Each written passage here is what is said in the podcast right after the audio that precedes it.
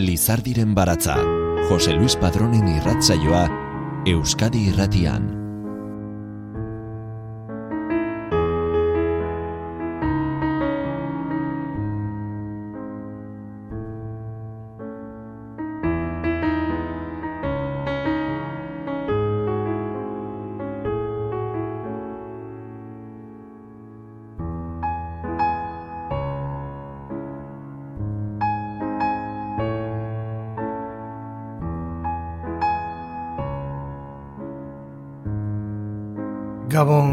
Guztioi ongi etorri Lizardiren balatzaren irrasaio berri honetara.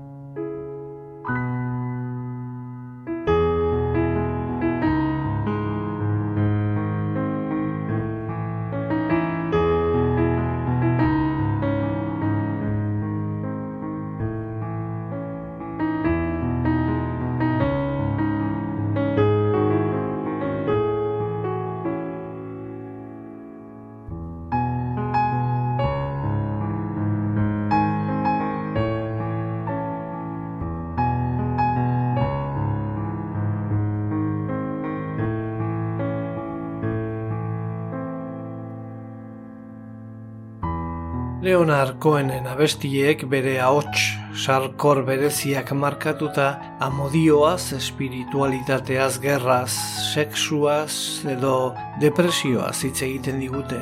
Xavier Lete, Aitora Ana, Irati Jimenez, hainbat itzultzaile idazle eta kantagiek Cohenen lan solteak itzuli dituzte. Interneten daude irakurgai horietako batzuk. Juan Luis Zabala idazleak euskaraz jarri ditu Leonard Cohenen amalau kanturen hitzak. Amalauko zerrenda horretan dago ikusi arte Merian, inspirazio iturria izan dena Netflixentzat Merian eta Leonar maitasun hitzak izeneko dokumentala egiterakoan eta noski gaurko gure saioari hasiera emateko.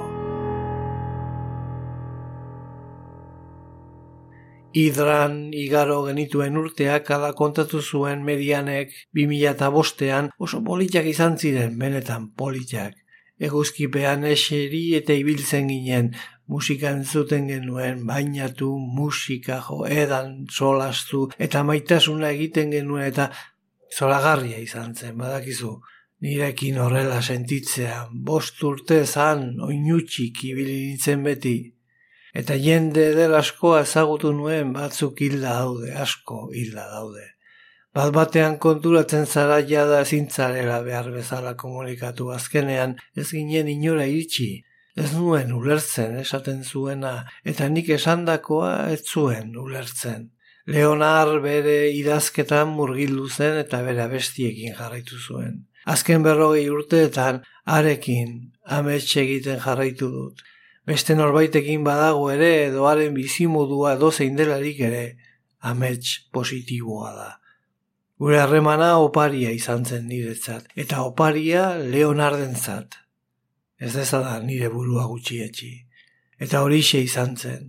Austuraren ondoren uste dut biok, onerako, txarrerako, korapillo hartatik askatzen hasi ginela. Merien hilen bere musa eta bere oso maitea leuzemia jota hil eta hiru hilabetera zendu zen koen bi mila eta amaseian. Merien ilostean artistak gutu nahi zion. Jakin dezazun gertu naukazu. Eskua luzatuko bazenu, nirea ukituko zenuke. Ez ditut inoiz ahaztu zure maitasuna eta edertasuna, baina hori badakizu. Bidaia ona izan nire aspaldiko laguna. Bidearen amaieran ikusiko zaitut. Jaso ezazun nire maitasuna eta eskerrona. Greziako hidra uarteak batu zituen koen eta merien hilen. Irurogeiko amarkadan. Amarkada bukaera hartan idatzi zuen koenek ikusi arte merian.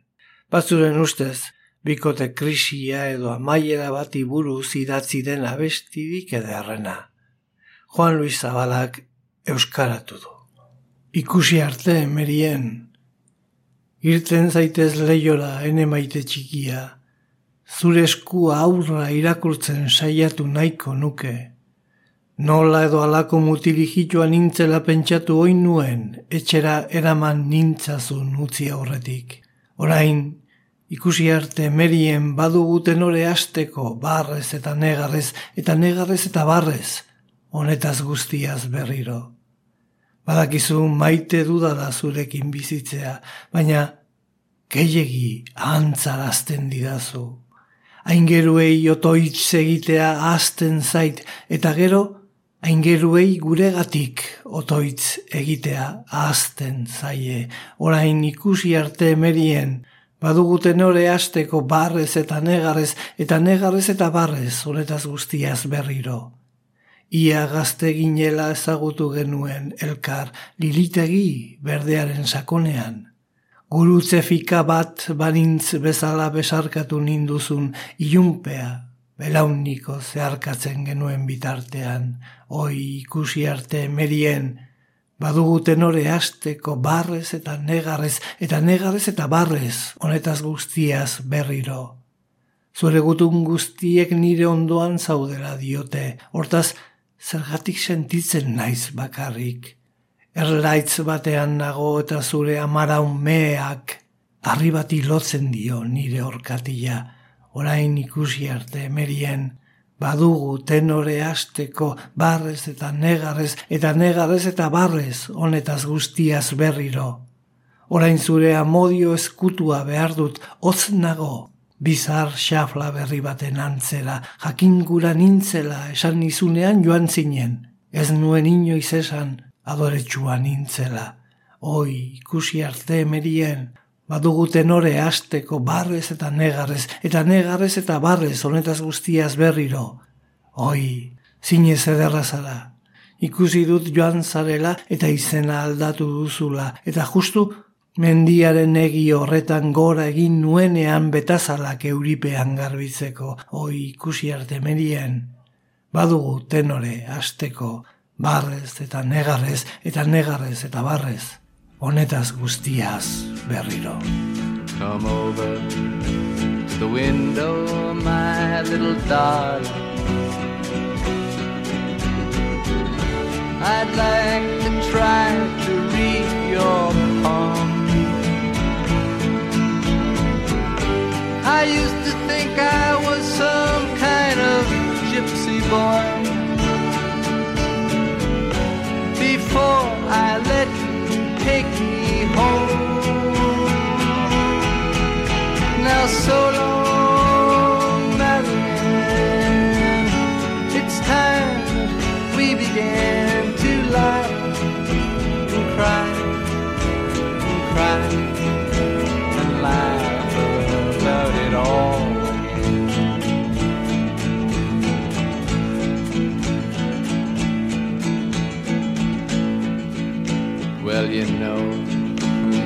love to live with you.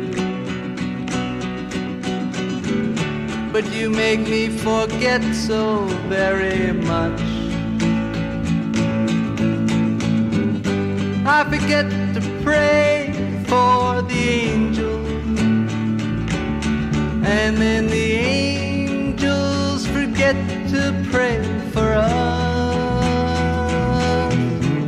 ah, so long,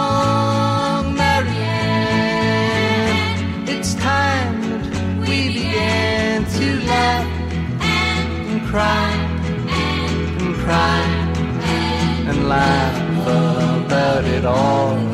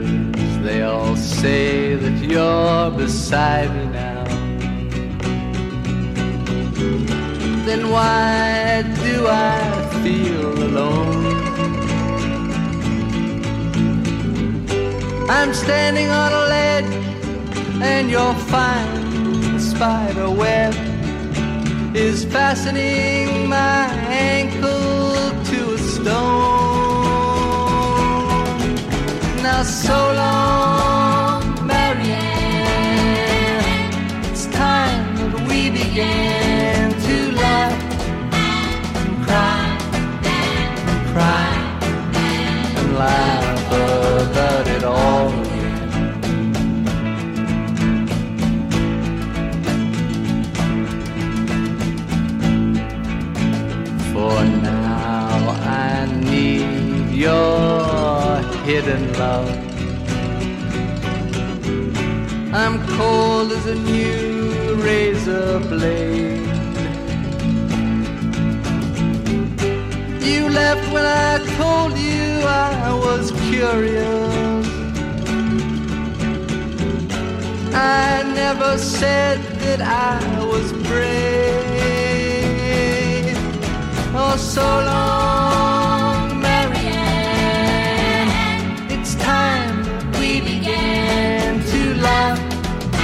and cry and cry and laugh about it all.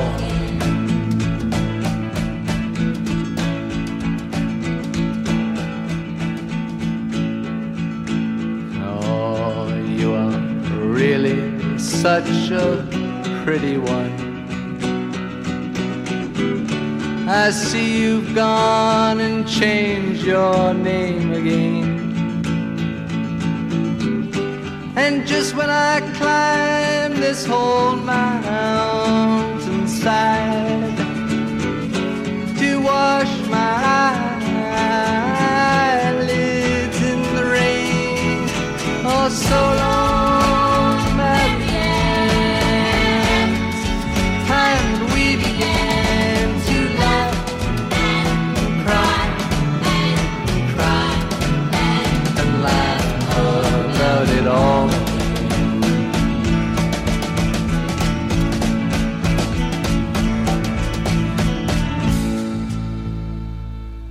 Lizardiren baratza, poesia eta musika, Euskadi irratia. Leonard Cohen mila bederatzireun eta hogeita malauan jaio zen Kanadako Westmont irian. Hogeita bi urte bete berri, lehenengo olerki liburua mila bederatzireun eta berrogeita garren urtean argitaratu zuen.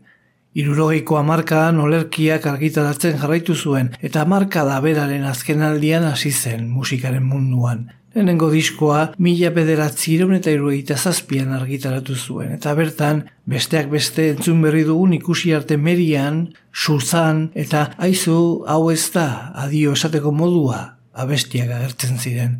Bere lehen diskura izan zen askori oso gaztetan koenen mundura bideratu gintuen atea. Susan esate baterako poema gisa jaio zen baina abesti bihurtu zen ondoren koenek Susan berdalekiko sentitzen zuen maitasuna betikotzeko. Agurraren lezio hori ikasteko azten jakin behar lezio hori ez dago ikasterik ala santzigun ruper ordorik amaixuak. Leonard Cohenek ere bazekien ongi agurraren legea ez dela sekula xamurra eta Aizu, hau ez da adio esateko modua idatzi zuen. Horrela euskaratu du Juan Luis Zabalak. Maitatu zintudan goizean, gure musuak sakon eta bero zure adatsa burkoaren gainean, urrezko ekaitz logaletu baten antzera, bai. Asko maitatu zuten elkar aurretik badakit ez ginela lehenak izan, Irian naiz basoan egin zuten irribarre gubiok bezala, baina orain distantziak iritsi dira eta biok egin behar dugu alegina. Zure begiak, bigunduak ditu tristurak aizu. Hau ez da, adio esateko modua. Ez naiz beste inoren bila ari nire denboran nora ezean nabilenean. Eraman nazazu bazterrera, Gure urratsak beti elkarren parean izango dira, badakizu, nire maitasuna zurekin doala, Zure maitasuna nirekin geratzen den gisa berean. Gauzak aldatzen diren modua besterik ez da, itxasoa eta kosta bazterra bezala, baina ez gaitezen mintza maitasunaz edo kateez edo konpondu ezin ditugun gauzez. Zure begiak bigunduak ditu tristurak, haizu, hau ez da adio esateko modua. Maitatu zintudan goizean gure musuak sakon eta bero, zure adatxa burkoaren gainean urrezko ekaitz logaletu baten antzera, bai. Askok, maitatu zuten elkar aurretik, badakit ez ginela lehenak izan. Irian naiz basoan, egin zuten irribarre gubiok bezala, baina ez gaitezen mintza maitasunaz, edo kateez, edo konpondu ezin ditugun gauzez. Zure begiak bigunduak ditu tristura gaizu, hau ez da, adio esateko modua.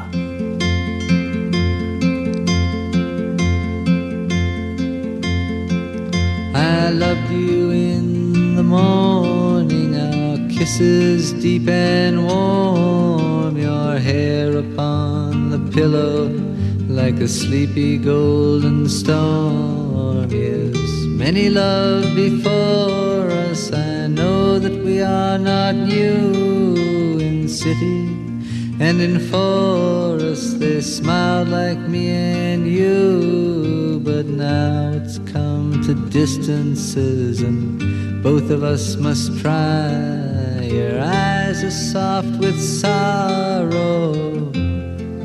Hey that's no way to say goodbye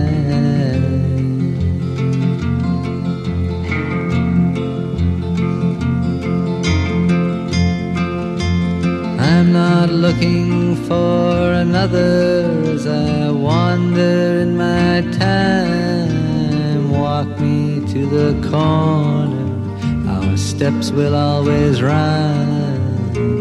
You know my love goes with you as your love stays with me. Just the way it changes like the shoreline and the sea. But let's not talk of love or chains and things we can't untie. Your eyes are soft with sorrow. Hey, that's no way to say goodbye.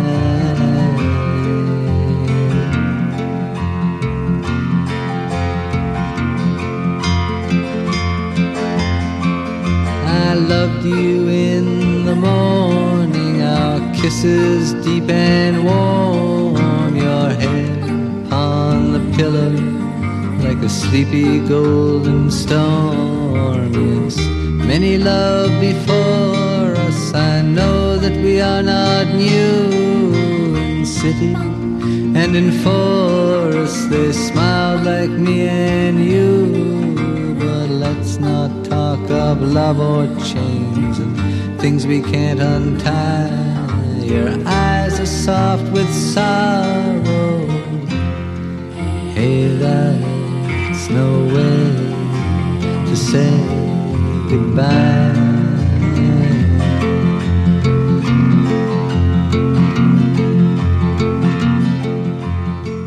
New York hiriak badu aterpe bat artistentzat, antzerki giroko jendearentzat eta luxusko bohemioentzat. Chelsea hotela du izena, hogeita irugarren kaleko berreunda hogeita bigarrenean mendebaldean eh, kokatua. Bertako logelak amodio eskutuen eta krimen ezagunen lekukoak izan dira. Jakina denez, Janis Joplini zuzentzen zaio kantuaren hitzetan koen, New Yorkeko Chelsea hotelean elkarrekin emandako gaua gogoan. Ala dio behintzat kondairak. Leonard Cohen eta Janis Joplin euskaraz izketan irudikatzean, elkarri ika hitz egiten sumatu ditu Juan Luis Zabalak. Ondo oroitzen haut, Chelsea hotelean, gogor eta gozo hitz egiten nuen, zakila jaten oedes eginean, kalean dimusinak zain zeuden artean. Haiek zitunan arrazoiak eta urazunan New York, diruaren eta aragiaren atzetik gebiltzanan. Eta hori zunan maitasuna kantuaren langilentzat, eta oraindik ere ala izango dun handirenentzat. Ah, baina hi joan egin nintzen ez da txiki. Jendeari bizkarra eman eta joan egin nintzen. Behin ere ezin dudan entzun esaten behar haut, ez haut behar, behar haut, ez haut behar, eta zozokeria ulertezin horiek guztiak. Ondo oroitzen hau Chelsea hotelean ospetsu eintzen, ire bihotza kondaira bat. Guapoak nahiago ituela esan idan berriz, baina nirekin salbuespena egingo uela. Eta ukabila itxiz gubezala edertasunaren formek zapalduta gauzkatenon alde, eure buruari begira esan nuen asolarik ez, itxusia gaituk, baina musika zaukagu. Eta orduan joan egin nintzen, ez da txiki, jendeari bizkarra eman eta joan egin nintzen, behin ere ezin dudan entzun esaten, behar haut, ez haut behar, behar haut, ez haut behar, eta zozokeria ulertezin horiek guztiak. Ez dinat iradoki nahi nina izenik ondoen maite induena, ezin dinat txantxangorri erori bakoitzaren berri jaso ondo oroitzen haut Chelsea hotelean, horixe dun dena, ez haut sarri izaten gogoan. I remember you well in the Chelsea hotel. You were talking so brave and so sweet. Giving me head on the unmade bed while the limousines wait in the street. Those were the reasons, that was New York. We were running for the money and the flesh. And that was called love for the workers in song. Probably still is for those of them. Yeah, but you got away, didn't you, babe? You just turn your back on the crowd. You got away, I never once heard you say. I need you. I don't need you. I need you. I don't need you. And all of that jiving around. I remember you well in the Chelsea Hotel. You were famous, your heart was a legend. You told me again you preferred handsome men, but for me you would make an exception. And clenching your fist for the ones like us who are oppressed by the figures of beauty. You fixed yourself. You said, Well, never mind. We are ugly, but we have the music. And then you got away, didn't you, baby? You just turned your back on the crowd. You got a way I never once heard you say. I need you. I don't need you. I need you. I don't need you. And all of that jiving around.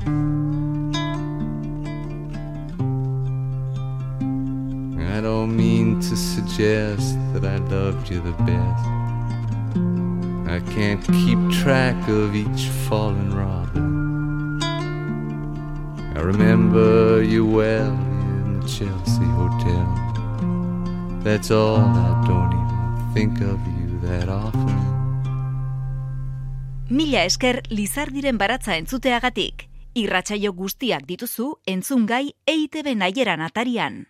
Poesia bihotzaren hizkuntza da, eta zer dauka urbilago hemen barrenean bihotzetik espiritualtasuna baino, beraz, poesia espirituaren hizkuntza ere bada, poeta eta kantari askok poesianen eta musikaren bidez, ekin zioten norbere burua topatu eta zagutzeko bidearen alde, Bide berri horretan, kasu honetan, bide espiritualean, murgildu ziren disiplina eta praktika jakinetako gaitasunak garatuz, izaki gorenarekin bat egiteko, eta horrek bizitza osoagoa eta duinagoa berreskuratzeko gaitasuna berreskuratzen lagundu die. Artista horien artean dago Leonard Cohen. Pero itamar urtean ibilbide oparoa egindakoa kantu gintzan naiz olerki egintzan, gaurko gure protagonista. Juan Luis Zabala poeta, kazetari eta itzultzaileak Euskarara ekaritako haren kantuen hitzekin batera. Koenek ahots lodi eta sarkorraz, maitasunari, sexuari, erligioari edo bizitzaren kolpei buruz idatzi eta kantatutakoek oihartzuna izaten jarraitzen dute. Eta eguneratu eta ozendu egin dira Juan Luis Zabalak egin dituen izulpenetan. Munduko depresibo eskimiko handiena izatea egotzi zion kazetari batek koeni. Hain zuzen, elur jauzia izeneko kantuan, bere fragilitatea eta euskortasuna erakusten ditu ume baten parekoak kasik, zaitasunen osteko depresioaren aurrean. Elur jausi batean sartu nintzen, harima estalizidan, ikusten duzun konkordun hau ez naizenean, urrezko muinoaren azpian egiten dut Zuk, Mina gainditu nahi duzun horrek ikasi egin behar duzu ni ondo zerbitzatzen ikasi.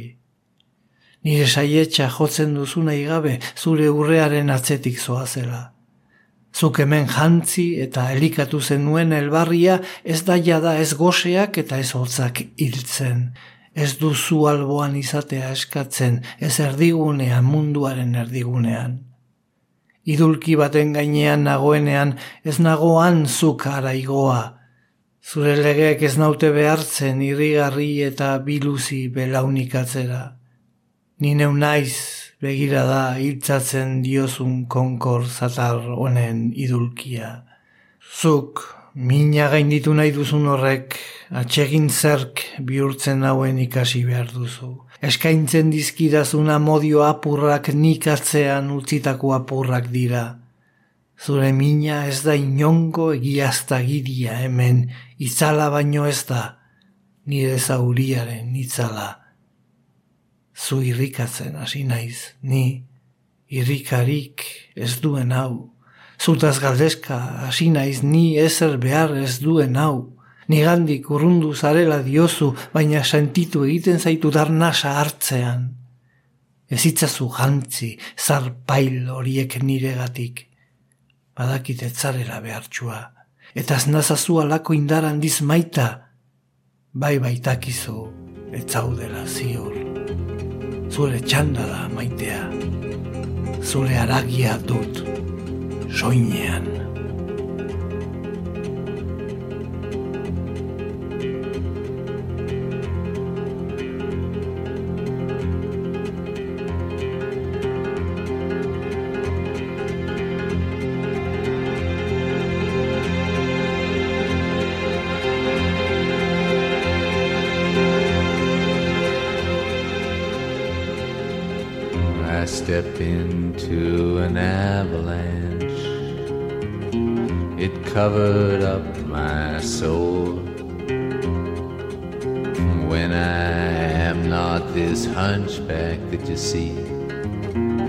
Sleep beneath the golden hill. You who wish to conquer pain, you must learn, learn to serve me well.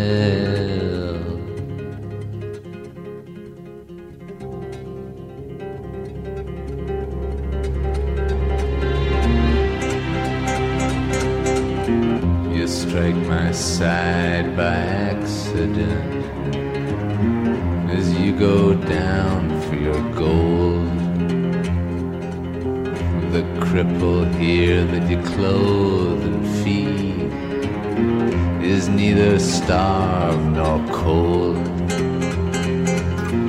He does not ask for your company, not at the center, the center of the world.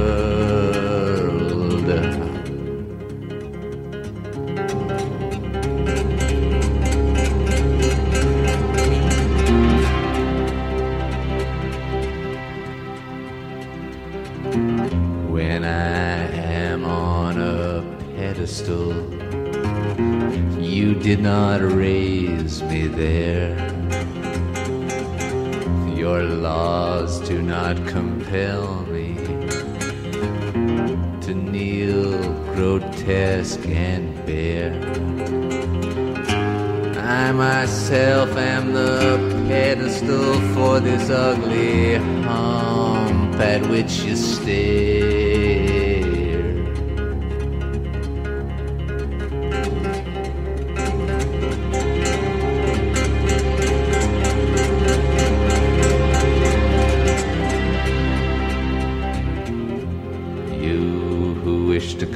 Conquer pain, you must learn what makes me kind.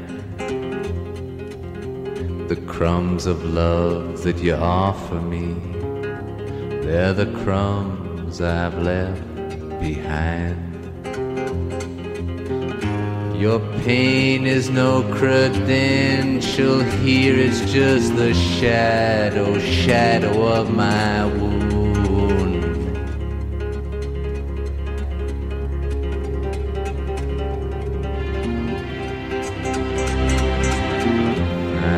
Begun to long for you.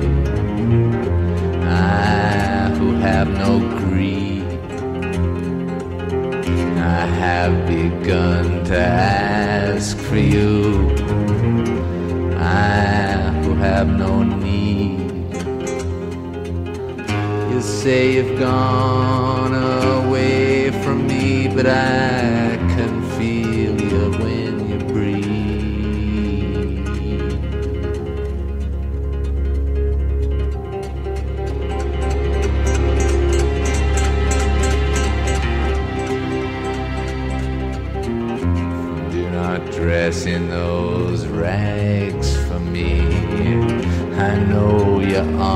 not poor. And don't love me quite so fiercely now when you know that you are not sure. It is your turn, beloved. It is your flesh that I wear.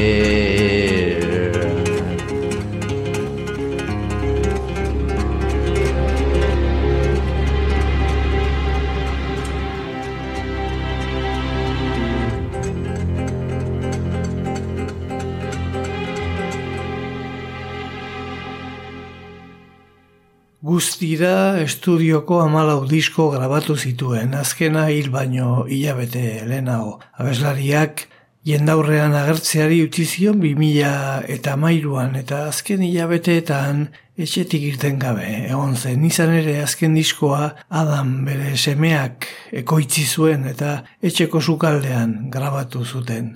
Zer esan, eman zuen azken diskoaren arira, de New Yorkek argitaratutako elkarrizketak bertan esan baitzuen, etzela eriotzaren beldur eta hiltzeko prest zegoela. Eta ondoren azalpena, ez zuela bira gehiago egingo, etxekiela kantu gehiago egiteko moduan izango zen. Egun batzuk geroago komunikabidu gariren aurrean eginiko agerraldian atzera egin behar izan zuen, ironiari tiraka, hiltzeko pres nagoela esan nuen, baina agian asko esaten ari nintzen. Betiko bizitzeko pres nago. Baina bere azken diskoaren kantetako batean une oro eriotza ezinbesteko referentzia bihurtzen da. Pres nago al guztidun hori dio bertxoetako batek. Olerkari eta kantugile kanadararen e, joera mistikoak zer ikusi handia izan zuen bere burua hobetzeko grinarekin. Haren poesiak espazio sakratua eta profanoa zeharkatzen ditu bi esparru ia bereizi ezinak arengan. Otoitzaren estiloaz keinu egiten dute bere kantuetako askok. Eta jainkoari, bizitzari, Eta eriotzari buruz galderak egiteko gogo bat ere badago idatzi zituen poemetako askotan. Indar existentzialari eutxiz beti ere. Ezik eta judutarrak sortuko zion erligio zaletasuna inoiz galdu gabe. Behar bada, asko esatea da, baina haren azkena besti eskoren lerro artean ikus daiteke judaismoaren eta kristautasunaren arteko metafora. Religiosoak koenen obra osoa definitu duen tristura sekularrarekin tartekatzen e, direla. Gaur honakarri dizueguna bestiak, haren e, onenen zerrendan e, sar daitezke, izan daitezke haren e, ibilbidean e, barren egiteko ezinbestekoak, baina Ez ditugu aukeratu horregatik. Onaino etorri zaizkigu Juan Luis Zabala idazleak euskaratu dituelako guztiak. Eta lan e, baliotsua oso lagungarria zaigu guri Leonarkoen gehiago ezagutzeko bitartekariak dira, tresnak dira, haren hitz egokien artean e, korapilatzen den bizitzaren gurpilera, hotza, askotan bero aldika, mina gainditzea maitasunera, desiora, zaurietara, loturetara, askatasunera eta sortzaile baten beste amaika kezketara urbiltzeko.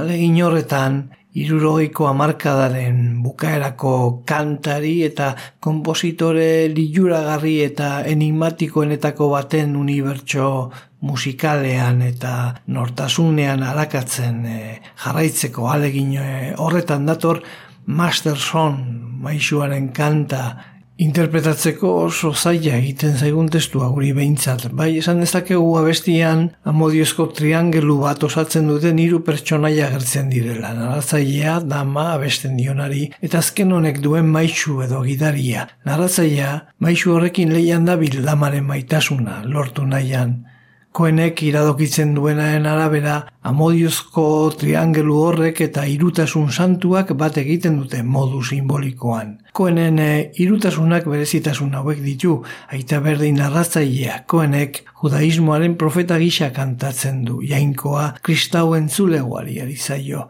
Semea Kristo berdin maixua historikoki Jesu Kristo jaun eta maixua da. Azken mendeetan harremana konplexuagoa bihurtu bada ere irutasunean bere lekua gordetzen jarraitzen du. Egungo gizartearen eta kristoren arteko harremana hausten eta desintegratzen ari da koenen kanta, kantu askotan, Masterson honetan barne. Espiritu Santua berdin dama, ura da kristau gizartearen espiritu gidaria, beraz, koenen entzulegoa irudikatzen du. Koenek ura unkitzeko abesten duenean, gu unkitzeko kantatzen du. Maixuaren kantua egilea Leonarkoen, Euskaratzailea Juan Luis Zabala. Uste dut zure maixua kantuan entzun zenuela ni oean eri nintzela. Pentsatzen dut, nik buruan gordea dudan dena kontatuko zizula. Zure maixuak bidaian eraman zintuen, hori da behintzat zuk esan zenuena. Eta orain etorriko altzara, zure presoari ogia eta ardoa ekartzera. Sarreran arropa kentzen dizuten templu horietako batean ezagutu zenuen. Aurki batean zenbakiri gabeko gizon bat zen, besterik ez, gerratik itzuli berria. Eta zuk, haren aurpegin ekatua biltzen duzu adatxean eta ark sagar baten bihotza eskaintzen dizu. Orduan, zure espainak ukitzen ditu guk aurretik pausatutako musu guztien ondorioz orain bat batean biluziak. Artzain aleman bat utzi zizun paseatzeko, larruzko lepoko hiltzedunarekikoa eta inoiz etzizun kontatu edo azaldu arazi xeetasun txikiei buruzko ezer. Ala nola nork zeukan zizare bat edo nork zeukan aitz bat, eta nork zinduzkan zu karten bitartez. Orain, zure amodioa sekretu bada etxepe osoan zehar, eta ez duetenik zure maixuak utxe egiten duenean ere eskuri gabe gidatzen duen bere aire planoan eraman zintuen, eta jendea babestera behartzen duten euriaren zintak zeharkatu zenituzten. Orduan ark argiak hil zituen kaleska bakarti batean, eta ingeru baten ganglioak zituen tximino batek minaren azken zatiak ezabatu zituen goma elastikoen musikarekin. Eta orain, zure maisua kantuan entzuten dut, zu belaunikatu egiten zara itzuldadin.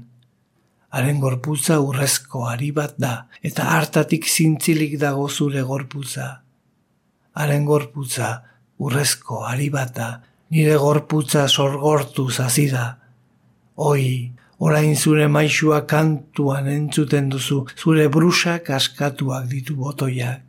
Eta belaunikatuko alzara oe honen ondoan, ugaspaldi argizari zigurtzia, zure maixuak aitzitik nire oea elurrez egitea erabaki baino lehen.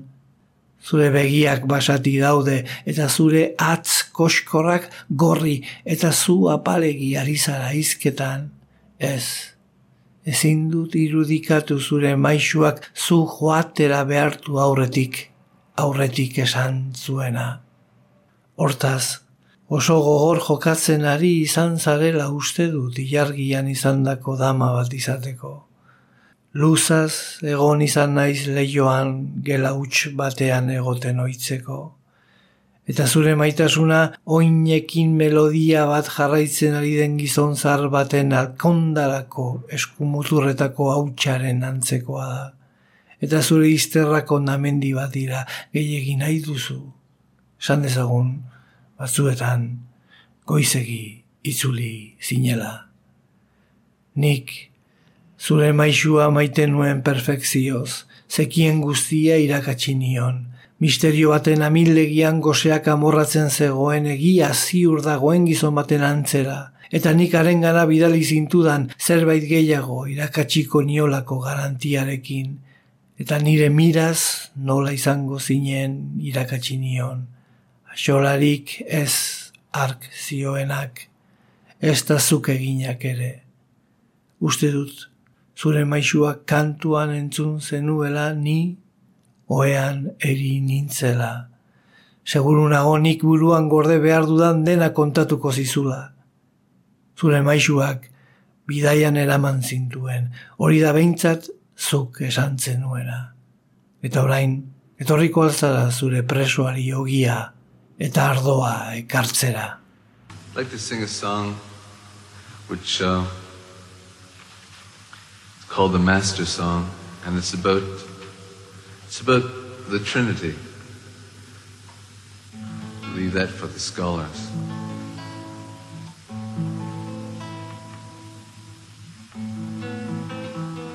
It's about three people.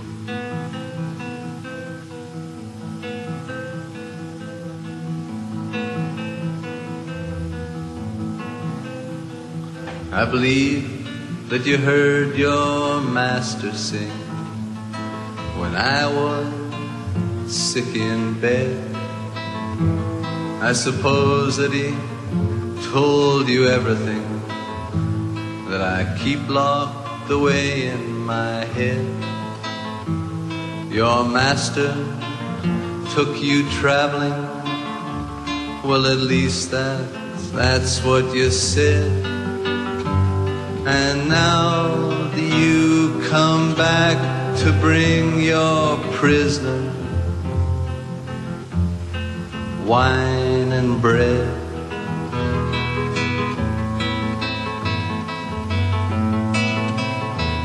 Oh, you met him at some temple where they take all your clothes at the door. He was just a numberless man in a chair who had just come back from the war. And you wrap up his tired face in your hair, and he hands you the apple core. Then he touches your lips now so suddenly bare of all the kisses we put on sometime before.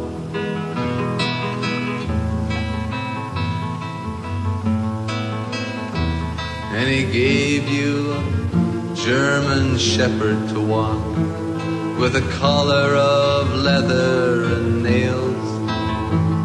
And he never once made you explain or talk about all of the little details, such as who had a worm and who had a rock and who had you through the mails. Now your love is a secret all over the block and it never stops, not even when your master failed,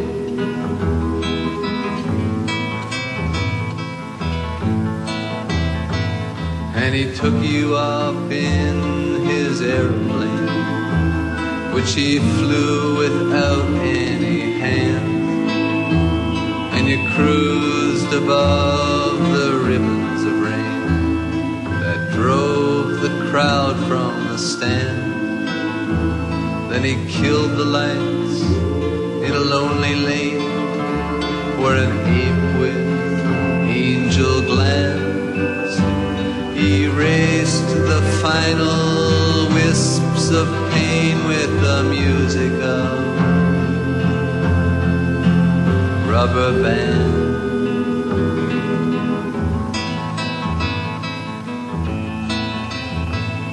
Now you hear your master sing.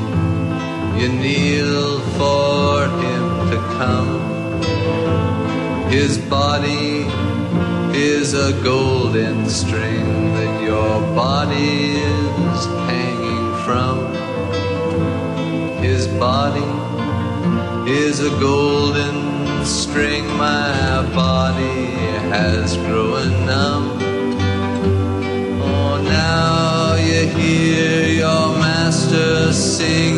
Shirt is all undone.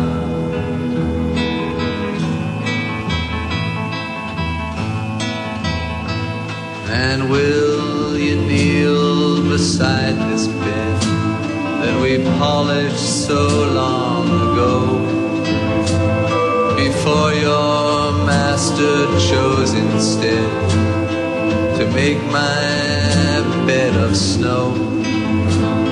Your eyes are wild and your knuckles are red and you're speaking far too low. No, I can't make out what your master said before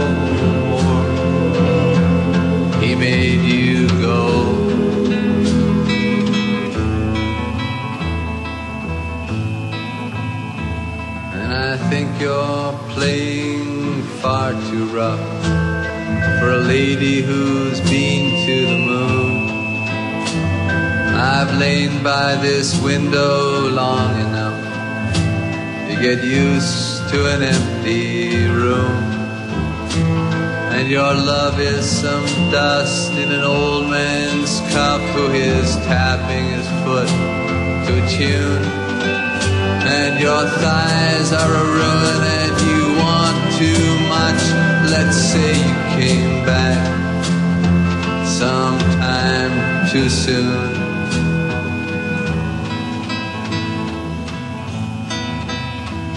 I loved your master perfectly. I taught him all that he knew. He was starving in some deep mystery, like a man who is sure what is true. And I sent you to him with my guarantee that I would teach him something new. And I taught him just how you would long for me, no matter what he said, no matter what you do.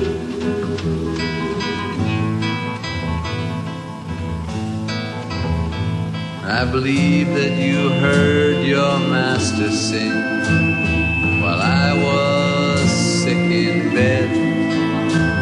I'm sure that he told you everything that I keep locked away in my head. Your master took you traveling. Well, at least that's what you said.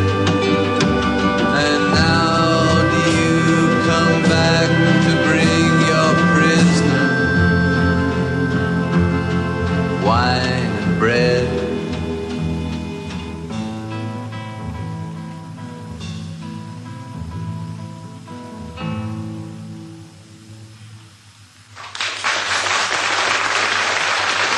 Aste artean eta igandean, Lizardiren baratza, Euskadi irratia. Depresio bete-beteak sufritzen zituen pertsona zen Leonard Cohen, eta gorabera emozional handiekin ibili zen jarduera sexual, sozial eta sortzaile frenetikoaren eta larritasun, antxietate eta bakarraldi latzen gurutzaketan, etengabe. Era bat, zentzatu behar zuela burutik pasazitzaion arte, eta horrek, erligioen jatorrizko iturri guztietatik edatera eraman zuen, esan nahi baita iturri espiritualak, bereziki mila bederatzi ireun eta laroita malau eta mila bederatzi ireun eta meretzi garren urteen artean budismoa lantzen duen e, zentro batean sartu zenean. Los Angeles irian, Eliza katoliko, apostoliko, erromatarrak eragin zion etxipen eta frustrazio handiari aurre egin nahian edo. 2008an, ez dena tokietara itzultzea erabaki eta mundu ira hasi zuen. Arazo ekonomikoei aurre egitea bilatzen zuen izan ere, bere finantza arduradunak iruzura egin eta ies egin zuen.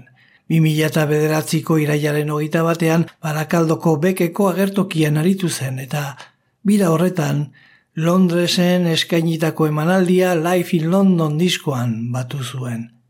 Hortik hartuko dugu nola ez, egun hauetako aldaretik eh, hurbil koenen e, abestirik eh, ezagunena, irureun bertxiotik gora dituen abestia, aleluia. Bere beste kantuetako askok bezala, Juan Luis Zabalak eh, euskaratutako esker saionetan zehar ikusi dugun moduan, bere pasio handietako bi biltzen dituena, emakumeak eta erligioa, sentsuala eta espirituala aldi berean, Itun zaharretik zehazki epaileen eta Samuelen liburuetatik ateratako irudiak erabiltzen ditu maitasun harreman bat deskribatzeko. Leonarkoen, errealismo mistikoaren adierazpen gorena kantu egina. Mi esker zuen arretagatik, datorren asterarte.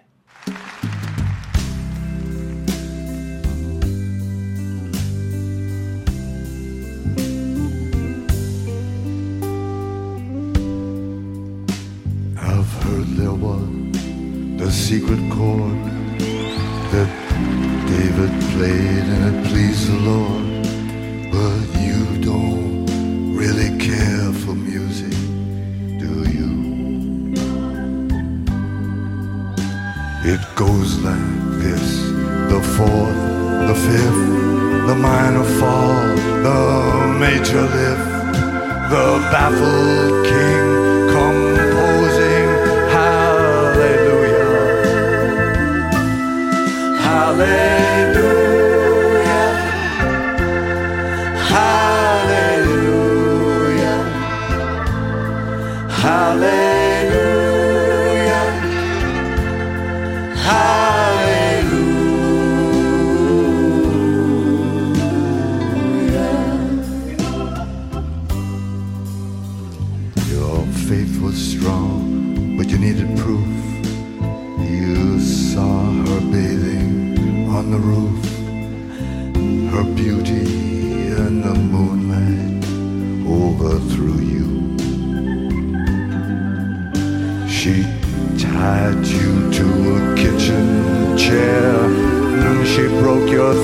and she cut your hair, and from your lips she drew.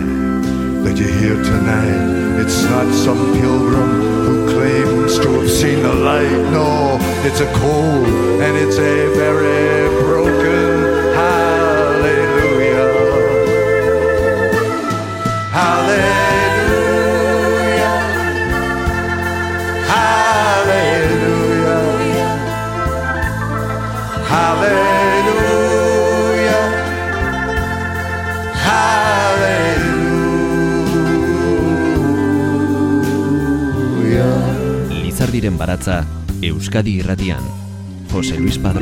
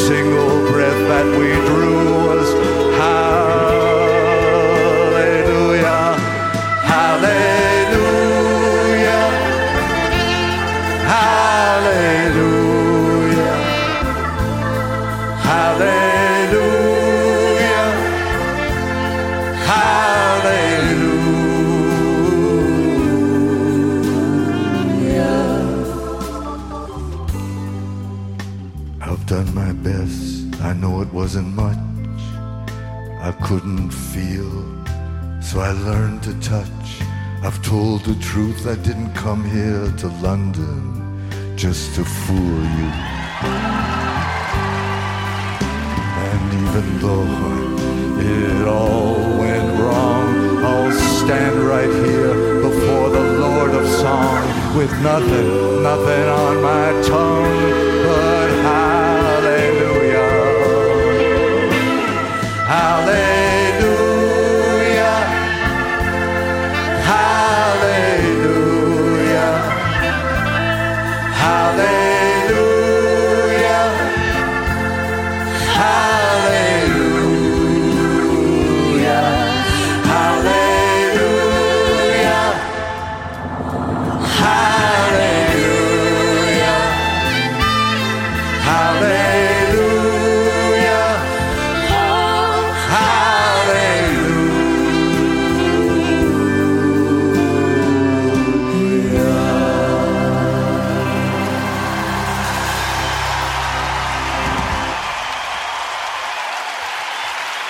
much, friend. What a great honor to play for you.